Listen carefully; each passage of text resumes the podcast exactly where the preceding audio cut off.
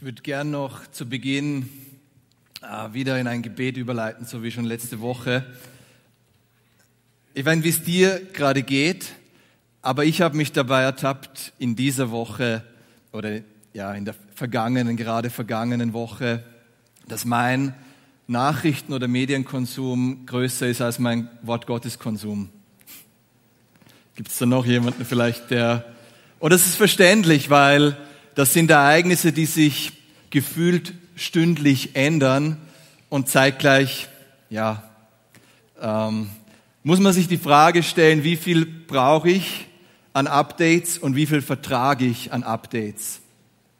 Bill Johnson hat mal gesagt, wenn dein Medien- oder Nachrichtenkonsum größer ist als dein Wort Gottes Konsum, dann ist Entmutigung selbstverschuldet. Selbstverschuldet.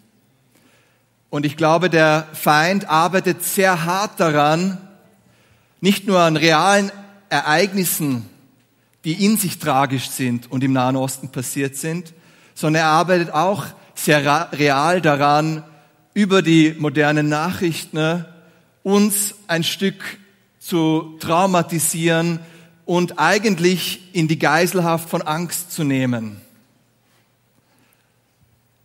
Und wenn du in deinem Herzen merkst, dass dein Hoffnungslevel, wenn es den überhaupt noch gibt, gesunken ist, dann wird es Zeit, zum einen das zu bekennen vor Gott und zu sagen, es tut mir leid, dass ich mit Angst gepartnert habe, weil es ist ein, es, es geht um Angst und es macht was mit uns und es erstickt das geistliche Leben, es erstickt das Gebetsleben, das es eigentlich so sehr bräuchte in dieser Situation und es erstickt und senkt den Hoffnungslevel. Weil die Wahrheit Gottes für dich und für mich ist jene, dass wir einen Gott der Hoffnung haben. Inmitten, ja, inmitten solcher Umstände, die globale Tragweite haben. Aber wir haben Hoffnung bei Jesus. Und diese Hoffnung ist kein Wunschdenken, es wäre schön, wenn. Diese Hoffnung ist eine reale, freudige Erwartung im Jetzt, dass Gutes kommen wird. Dass die Geschichte gut enden wird. Und wer seine Bibel von Anfang und dann schließlich auch bis zum Ende schon mal gelesen hat, findet heraus, es wird gut enden. Egal auch was kommt. Aber diese Perspektive, dass es gut enden wird, ist nicht was Theoretisches, sondern sie soll eigentlich deinen Alltag verändern, wie du mit Jesus lebst. Und deshalb wird das Reich Gottes, das eigentlich unser Lebensraum ist, die Herrschaft von Jesu in meinem Leben. Deshalb wird es als Friede, Freude und Gerechtigkeit im Heiligen Geist beschrieben. Wo hast du Friede, Freude und Gerechtigkeit in der letzten Woche in deinem Leben wahrgenommen? Weil offensichtlich um uns herum nicht viel Grund zur Freude, nicht viel Grund zum Frieden und auch nicht viel Grund zur Gerechtigkeit aufzufinden ist. Aber es ist dir zugänglich und da möchte ich dir Mut machen und uns in ein kurzes Gebet hineinführen. Und dann starten wir schon hinein in die Predigt.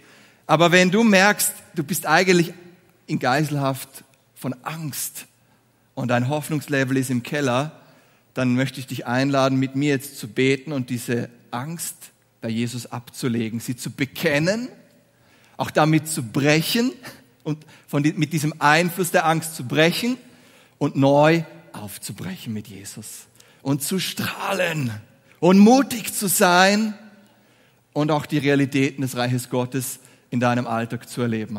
Und wenn du da mit dabei bist, dann lade ich dich ein, einfach deine Augen zuzumachen und mit mir zu beten.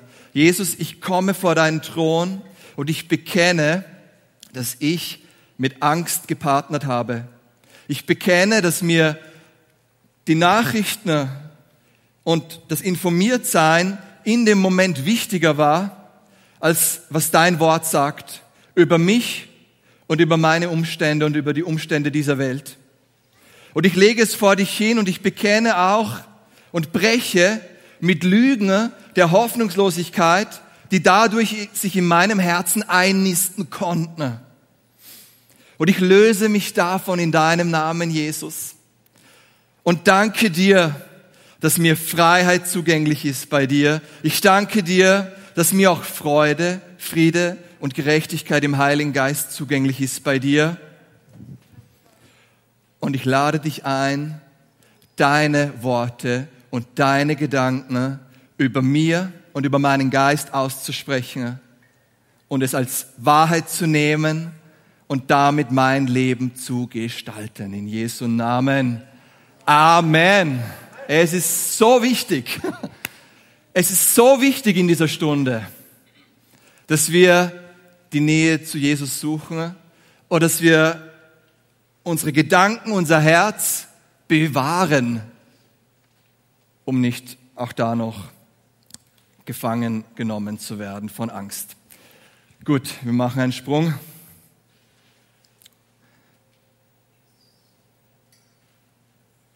Herrlich menschlich. Falls es euch aufgefallen ist, wir sind mitten in einer Predigtserie seit Anfang September, wo wir uns verschiedenste Charaktere des Alten, aber auch Neuen Testaments anschauen und darin inspiriert sind, dass Gott normalos, normale Menschen, ne, auch in ihren Stärken und Schwächen gebraucht, um Außergewöhnliches zu bewirken. Herrlich, menschlich eben. Heute schauen wir uns zwei Begegnungen zwischen Jesus und Nikodemus an. Und eine wichtige Frage dabei wird sein, bist du bereit, Kontrolle abzugeben? Und ich meine, freiwillig Kontrolle abzugeben. Denn nur da, wo wir bereit sind, auch loszulassen, Kontrolle abzugeben, da machen wir eigentlich wirklich Jesus zum Herrn unseres Lebens.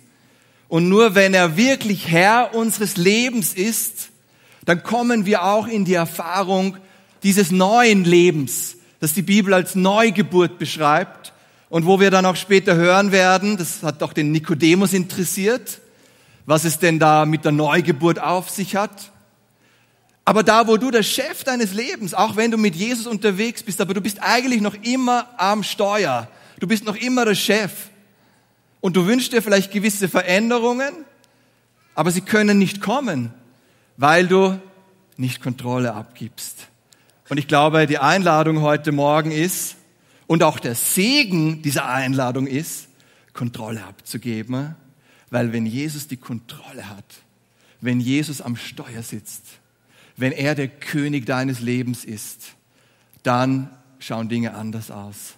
Dann kommt Heilung und Befreiung und Errettung in dein Leben und in deinen Stammbaum hinein. Und vielleicht dauert es manchmal und passiert nicht alles auf einen Moment hin, aber da, wo du dich dem verschließt und sagst, nein, ich bleib der Chef, da wird es sehr schwierig, dass dann auch eine Veränderung hineinkommt.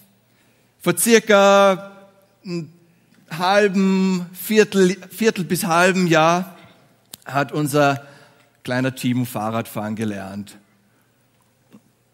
Und ich durfte mit dabei sein. Und es war ein Spektakel. Weil wochenlang habe ich ihn schon versucht zu bearbeiten und er wollte nie Fahrradfahren lernen. Und da kann man machen, was man will.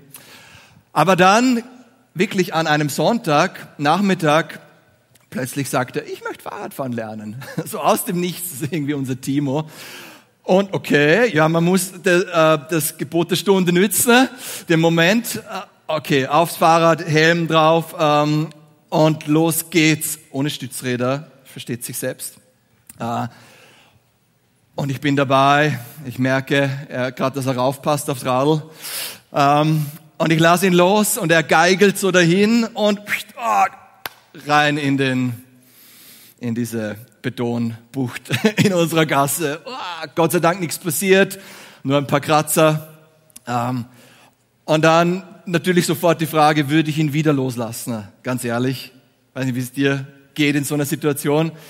Ähm, und ich habe ihn losgelassen und Gott sei Dank hat er das Fahrradfahren so schnell gelernt und ich bin mega stolz auf ihn, auch wenn es immer wieder so Momente gibt, wo man sich denkt, oh, jetzt mache ich die Augen lieber zu. Äh, aber Vertrauen oder zu glauben bedeutet das Vertrauen in die Hände von jemand anderen zu legen. Es bedeutet loszulassen. Jesus, an Jesus zu glauben ist nicht nur ein Bekenntnis, sondern es drückt sich darin aus, dass ich die Zügel meines Lebens loslasse. In meinem Alltag, in meinen Entscheidungen, in meinen Beziehungen ihn mit einbeziehe und sage, du bist die höchste Instanz in meinen Entscheidungen. Es ist nicht einfach nur so ein Konzept, sondern es ist was zutiefst ähm, Persönliches, es ist etwas zutiefst auch emotional Herausforderndes, aber auch etwas zutiefst Segensreiches, weil dort, wo wir Kontrolle abgeben, erleben wir einen besonderen Segen. Denn Jesus lässt sich nicht lumpen. Er ist auf deiner Seite und er möchte dein Leben mit dir letztlich auch gemeinsam gestalten und hat da wunderbare Pläne für dich. So, jetzt schauen wir uns Nikodemus an, oder? Das habe ich euch ja eigentlich versprochen.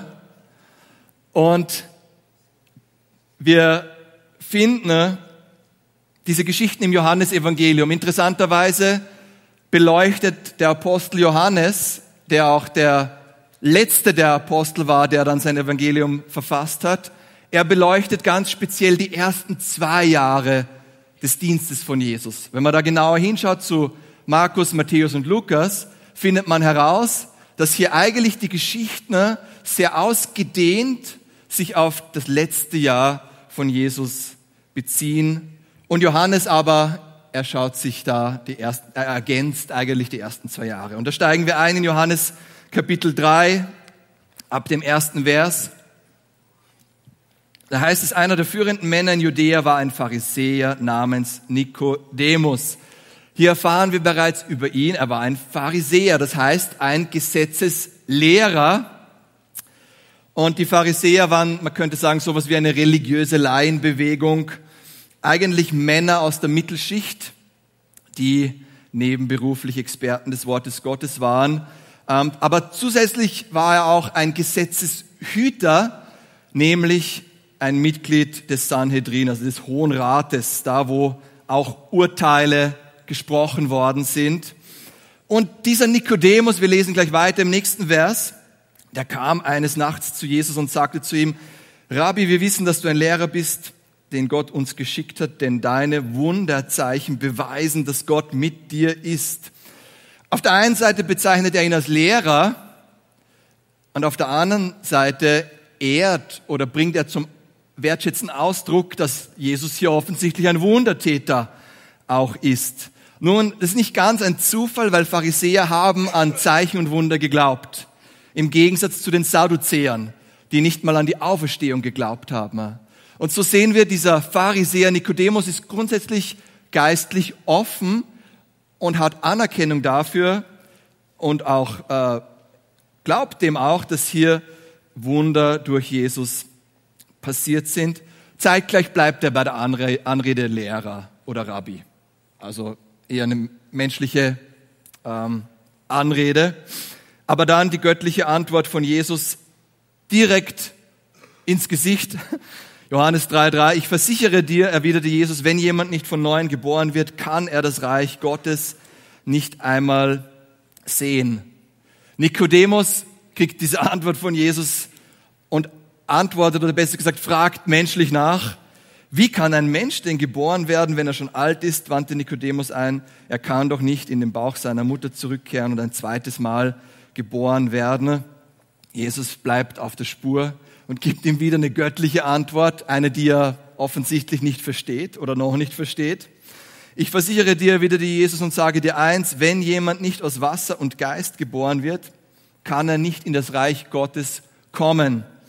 Und manche nehmen das als einen Anlass, um hier die Wassertaufe zu sehen in dieser Aussage von Jesus.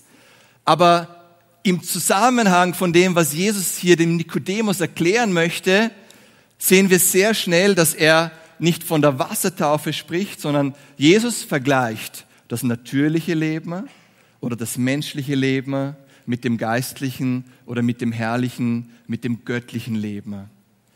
Nikodemus fragt und antwortet menschlich, Jesus antwortet ihm herrlich, himmlisch, göttlich und zeigt ihm auch, das, was du bisher im Menschlichen erlebt hast, reicht nicht, denn du musst von neuem geboren werden oder eigentlich aus der Übersetzung heraus von oben, vom Himmel her geboren werden. Aus Wasser bist du schon geboren. Woraufhin ist das Wasser eine Referenz? Naja, Nikodemus fragt ja selber, ähm, muss ich dann nochmal in den Leib meiner Mama hinein, um nochmal geboren zu werden? Und Jesus sagt, nein, du bist bereits geboren worden. Und was, wo befindet sich ein Baby, wenn es im Leib der Mama ist? Es befindet sich im Wasser. Und was ist das Anzeichen dafür, dass es jetzt dann doch dran wäre, eine Hebamme und einen Arzt zur Seite zu holen? Normalerweise der Blasensprung ist ein gutes Indiz dafür, dass es jetzt Zeit ist. Und da kommt Wasser hervor. Jesus vergleicht das menschliche Leben mit dem göttlichen Leben und macht klar, du musst einen Übergang, einen Übertritt finden hinein ins Himmlische. Es reicht nicht, menschlich unterwegs zu sein. Du brauchst eine Neugeburt. Und er geht dann weiter. Eben Johannes 3,6. Menschliches Leben wird von Menschen geboren, doch geistliches Leben von Gottes Geist. Wundere dich nicht, dass ich dir sagte, ihr müsst von neuem geboren werden. Du kannst nicht herrlich oder in Herrlichkeit eintreten, lieber Nikodemus.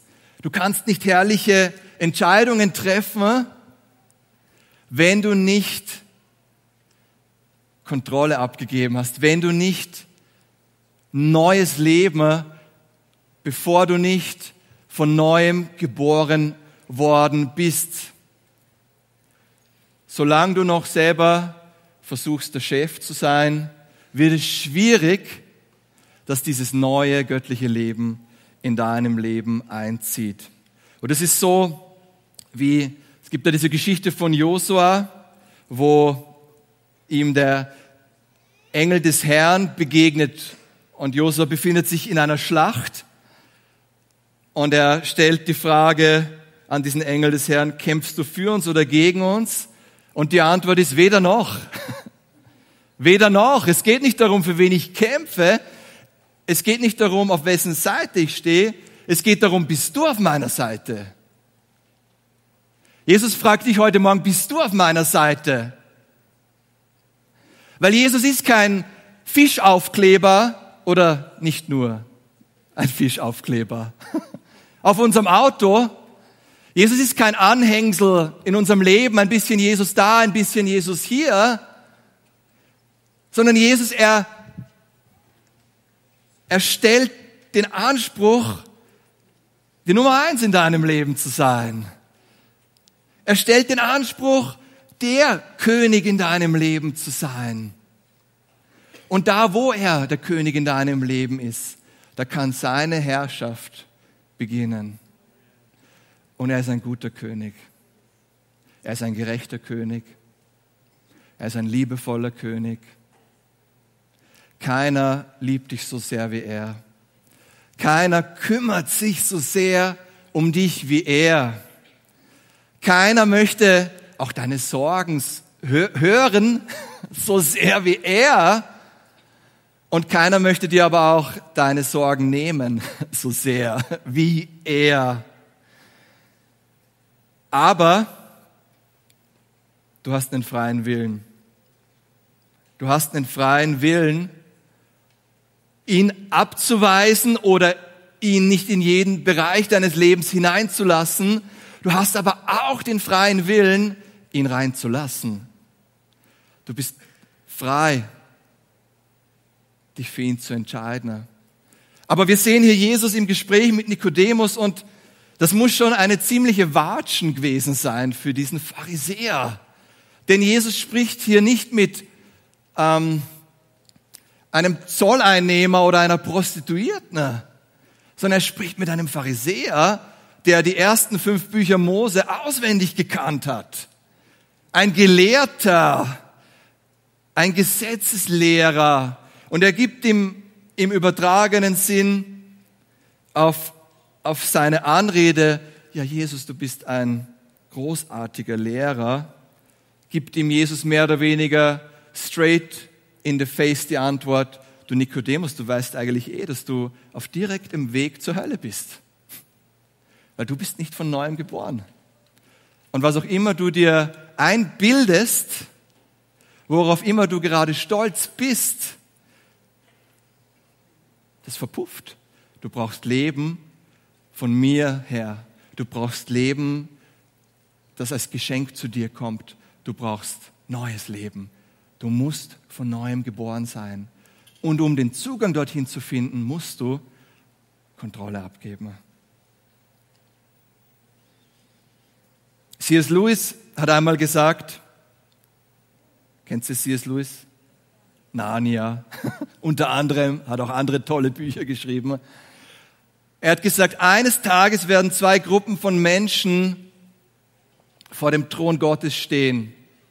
Und zu der einen Gruppe von, die eine Gruppe von Menschen wird zu Gott sagen, dein Wille geschehe. Und Gott wird sagen, tretet ein in ewige Gemeinschaft. Und zur anderen Gruppe wird aber Gott sagen, euer Wille geschehe, dein Wille geschehe. Und macht damit deutlich, C.S. Lewis macht damit deutlich, dass das, was eigentlich für uns schwer zu fassen ist, aber doch eine Realität ist, dass tatsächlich die, die nicht in ewiger Gemeinschaft enden werden, sich auch irgendwo auch bewusst dafür entschieden haben. Und das ist wie ein Paradox. Und doch sehen wir, wenn wir ehrlich sind, wo auch unser Herz hinsteuern kann, wenn wir festhalten an Mustern in unserem Leben, wo wir eigentlich wissen, da sollte ich eigentlich Licht reinlassen. Wir sehen, wie unser Herz sich verhärten kann, wenn wir festhalten an Unvergebenheit, wo wir eigentlich von Jesus dazu aufgerufen sind, einander zu vergeben. Immer wieder und wieder und wieder, weil wir auch von Jesus selbst immer wieder und wieder und wieder Vergebung empfangen dürfen. Aber am Ende des Tages kann keiner von uns sagen, es war unfair oder ungerecht, weil ich überzeugt davon bin und es auch unser Auftrag ist, dass Jesus jedem Menschen die Möglichkeit gibt, von neuem geboren zu werden. Aber du hast die Wahl, ob du dieses Geschenk annimmst, wofür du übrigens gar nichts leisten kannst. Das ist ein Geschenk der Vergebung und des neuen Lebens. Aber oft oder gerne steht der Stolz im Wege, nämlich der Stolz auf mein menschliches Dasein, auf das, was ich mir aufgebaut habe, auf das, was ich darstelle.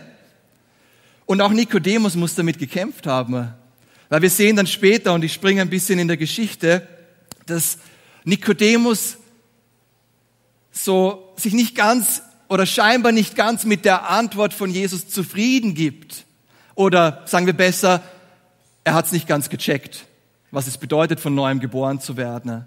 Und so sehen wir dann später, wenn wir einen Sprung machen, die Geschichte vom reichen Jüngling, wo viele Theologen und auch die Geschichtsschreiber der damaligen Zeit uns Hinweise geben, dass auch wenn da Nikodemus nicht explizit genannt wird, es sehr wahrscheinlich ist, dass der reiche Jüngling Nikodemus war. Und wir sehen da in der Anrede vom reichen Jüngling in Markus 10, 17, als Jesus sich gerade wieder auf den Weg machte, kam ein Mann angelaufen, warf sich vor ihm auf die Knie und fragte, guter Rabbi, was muss ich tun, um das ewige Leben zu bekommen? Und wir können uns so vorstellen, zuerst bekam der Nikodemus die Antwort, hey, du musst von neuem geboren werden. Jetzt traut er sich schon ein bisschen direkter zu fragen, was muss ich tun, um das ewige Leben zu bekommen? Die gleiche Frage, nur direkter. Ähm, Jesus antwortet ihm, was nennst du mich gut? Ähm, gut ist nur Gott, sonst niemand. Hier sehen wir, Jesus gibt immer dem Vater die Ehre.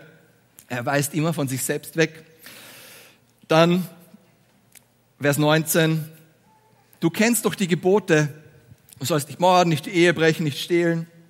Du sollst keine Falschaussagen machen und niemand um das Seine bringen. Ehre deinen Vater, deine Mutter.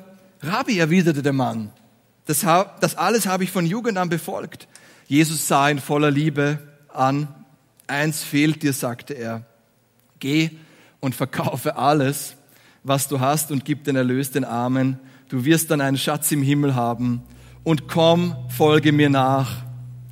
Das Spannende ist, Jesus gewann ihn lieb. Er, er sah ihn voller Liebe an. Wir sehen das Herz von Jesus. und zeigt euch die Herausforderung an diesen reichen Jüngling, wo wir sehr gut annehmen können, dass es Nikodemus war. Wir lesen das sogar über Nikodemus, dass er so reich gewesen sein muss, dass er die ganze Schar an Menschen in Jerusalem für mehrere Jahre hätte durchfüttern können. Und ich glaube, wenn hier Markus betont und letztlich auch mit dieser Geschichte den Finger drauflegt, dass da etwas im Weg stand, nämlich der offensichtliche Reichtum, dann können wir uns nur ausmalen, wie viel das gewesen sein muss. Jesus sagt jetzt nicht, verkauf alles und dann kriegst du ewiges Leben. Jesus sagt, folge mir nach. Und das beinhaltet aber, dass wenn deiner Nachfolge im Weg steht, wenn deine Finanzen, dein Reichtum deiner Nachfolge im Weg stehen, dann kann es besser sein, dass du dich davon trennst, um mir nachzufolgen. Aber es ist keine allgemeine Einladung jetzt. Keine Sorge, dass wir alle unser, ähm, unsere Bankkonten leeren. Sondern es geht mehr darum, hast du Geld oder hat Geld dich? Und offensichtlich war Nikodemus oder der reiche Jüngling vom Geld eingenommen. Spannenderweise lesen wir, er ging traurig davon. Und wir nehmen an, er hat es halt einfach nicht geschafft, oder? Aber der Text sagt es nicht aus. Er lässt es offen. Es heißt nur, er ging traurig davon. Und wenn du viel Geld hast und vor diese Realität gestellt wirst, dass es jetzt dran ist, dich zu lösen, ne? kann ich mir vorstellen, dass einen das schon auch traurig macht. Wenn wir den Geschichtsschreibern in dem Fall glauben und dieser reiche Jüngling wirklich Nikodemus war, dann sehen wir später, wo Nikodemus beim Namen genannt übrigens wieder auf der Bildfläche erscheint, dass sich irgendwas im Leben von Nikodemus verändert haben muss. Denn Jesus stirbt am Kreuz. Es kommt zur Auferstehung oder eigentlich vor der Auferstehung, bleiben wir beim Kreuz. Es kommt zur Grablegung. Und da kommt, taucht auf einmal Nikodemus wieder auf. Der Pharisäer, der bei Nacht zu Jesus ist, um nicht gesehen zu werden. Der Pharisäer, der höchstwahrscheinlich noch ein zweites Mal, weil er der reiche Jüngling war, direkter die Frage stellt und vor eine ziemlich harte Wahrheit gestellt wird, nämlich, uh, mein Besitz steht mir im Weg, Jesus konsequent nachzufolgen. Aber kann es sein, dass dieser Nikodemus es doch getan hat? Also ich meine, dass er tatsächlich seinen Reichtum hergegeben hat. Kann es sein, dass er wirklich begriffen hat, was es bedeutet, Jesus nachzufolgen? Und kann es sein, dass er tatsächlich am Ende der war, der neben Josef von Arimathea, wo uns übrigens auch die Geschichtsschreiber sagen, dass die beiden Freunde waren, der Josef von Arimathea und der Nikodemus. Der war übrigens auch reich, der Josef. Es war ein reicher Mann aus, also Matthäus 27, 57. Als es Abend wurde, kam Josef, ein reicher Mann aus Arimathea, der auch ein Jünger von Jesus war. Und erfüllt damit auch die Vorhersage aus Jesaja, dass in das Grab eines Reichen legt man den, den Messias. Nikodemus hatte wahrscheinlich kein Grab mehr. Er war nicht mehr im Besitz. Aber der Josef war im Besitz eines Grabs und hat sowieso nur drei Tage gebraucht. Weil Jesus war nur so eine kurze Miete. Denn Jesus ist auferstanden. Kann es sein, dass Nikodemus eine Begegnung mit Jesus in der Nacht hatte und es nicht aushielt, um Jesus nochmal zu begegnen und dann zu dem Entschluss kam, es ist wert, es ist so wert, Jesus nachzufolgen. Es ist mehr wert als all der Reichtum, den ich habe. Ich weiß nicht, was dir etwas wert ist und sich dir zwischen dich und die Nachfolge von Jesus stellt, Aber ich weiß eines, oder es ist eine Einladung von mir heute Mittag. Bist du bereit, Kontrolle abzugeben? Bist du bereit, loszulassen? Bist du bereit, ganz neu auch Jesus nachzufolgen in einer verrückten Zeit wie dieser? Es scheint so, als, hatte, als hätte Nikodemus alles gegeben, um Jesus nachzufolgen. Weil er, glaube ich, etwas in den Augen von Jesus gesehen hatte, was er zuvor noch nie in den Augen eines Menschen gesehen hatte. Nämlich dieses Leben von oben herab. Dieses rein menschlich gesehen nicht zugängliche Leben, aber dieses Leben, das durch Jesus in diese Welt hineinkam, um dich und mich zu segnen. Aber die Frage ist wirklich, bist du bereit, alles hinter dir zu lassen, um diesem einen nachzufolgen? Und das ist ein mutiger Aufruf, ihr Lieben. Das ist ein Aufruf, der dich alles kosten kann.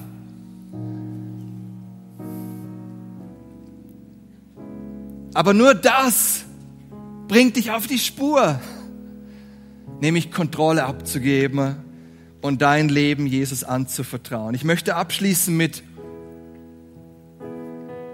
einer Person, die mich seit Wochen beschäftigt und die die auch bereit war, alles abzugeben, alles für Jesus zu geben.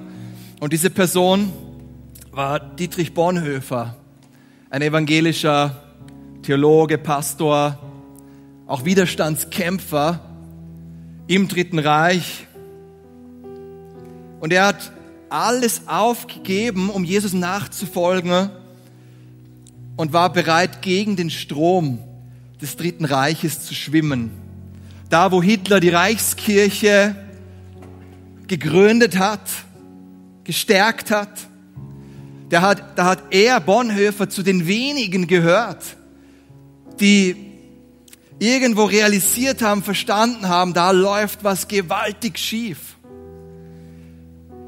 Und er war bereit, eben im Gegensatz zur damaligen Kirche, die blind war, war er bereit für die Einheit unter Christen und ganz speziell für auch den Schutz der Juden, für die Liebe zu den Juden einzustehen, weil er auch verstanden hatte, dass das, was hier gerade sich entwickelt unter Hitler, nicht einfach nur eine Modeerscheinung ist, eine sehr schlechte Modeerscheinung, sondern Antisemitismus Teil der Menschheitsgeschichte ist, Teil der Kirchengeschichte ist.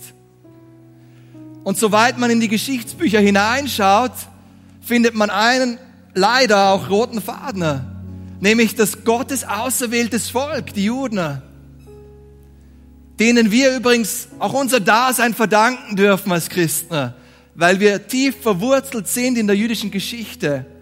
Dieser rote Faden der Verfolgung, des Antisemitismus geht zurück bis in die, in die Gründung, bis in die ersten Tage hinein des jüdischen Volkes.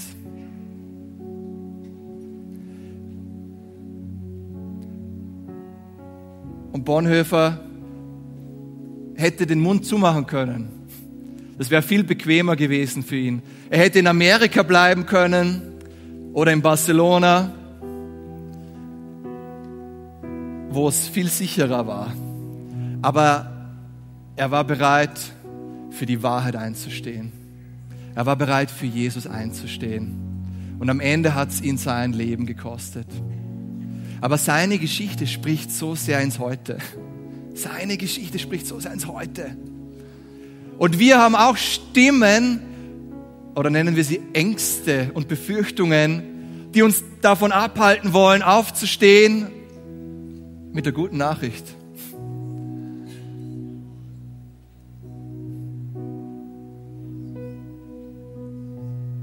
Folge mir nach. Folge mir nach. Ist das, was Jesus uns heute Morgen sagt. Folge mir bedingungslos und konsequent nach. Und da, wo du spürst, da kostet es dich was, lass los. Lass los. Ihr Lieben, ich würde so gern, dass wir zum, zum Schluss gemeinsam aufstehen und nochmal in ein Lied hineingehen, wo wir auch zum Ausdruck bringen, dass wir ihm, Jesus, Raum geben. Raum geben in unserem Herzen, Raum geben in unserem Alltag, dass wir auch Raum geben in der nächsten Woche. Und ich möchte dich so einladen, ich werde dann irgendwann im Lied einen Aufruf machen. Und zwar speziell für dich, wenn du Jesus noch nicht kennst, wenn du noch nicht von neuem geboren bist, dann möchte ich dich dann gleich auch noch einladen und dir eine Möglichkeit geben. Aber jetzt lasst uns in dieses Lied einsteigen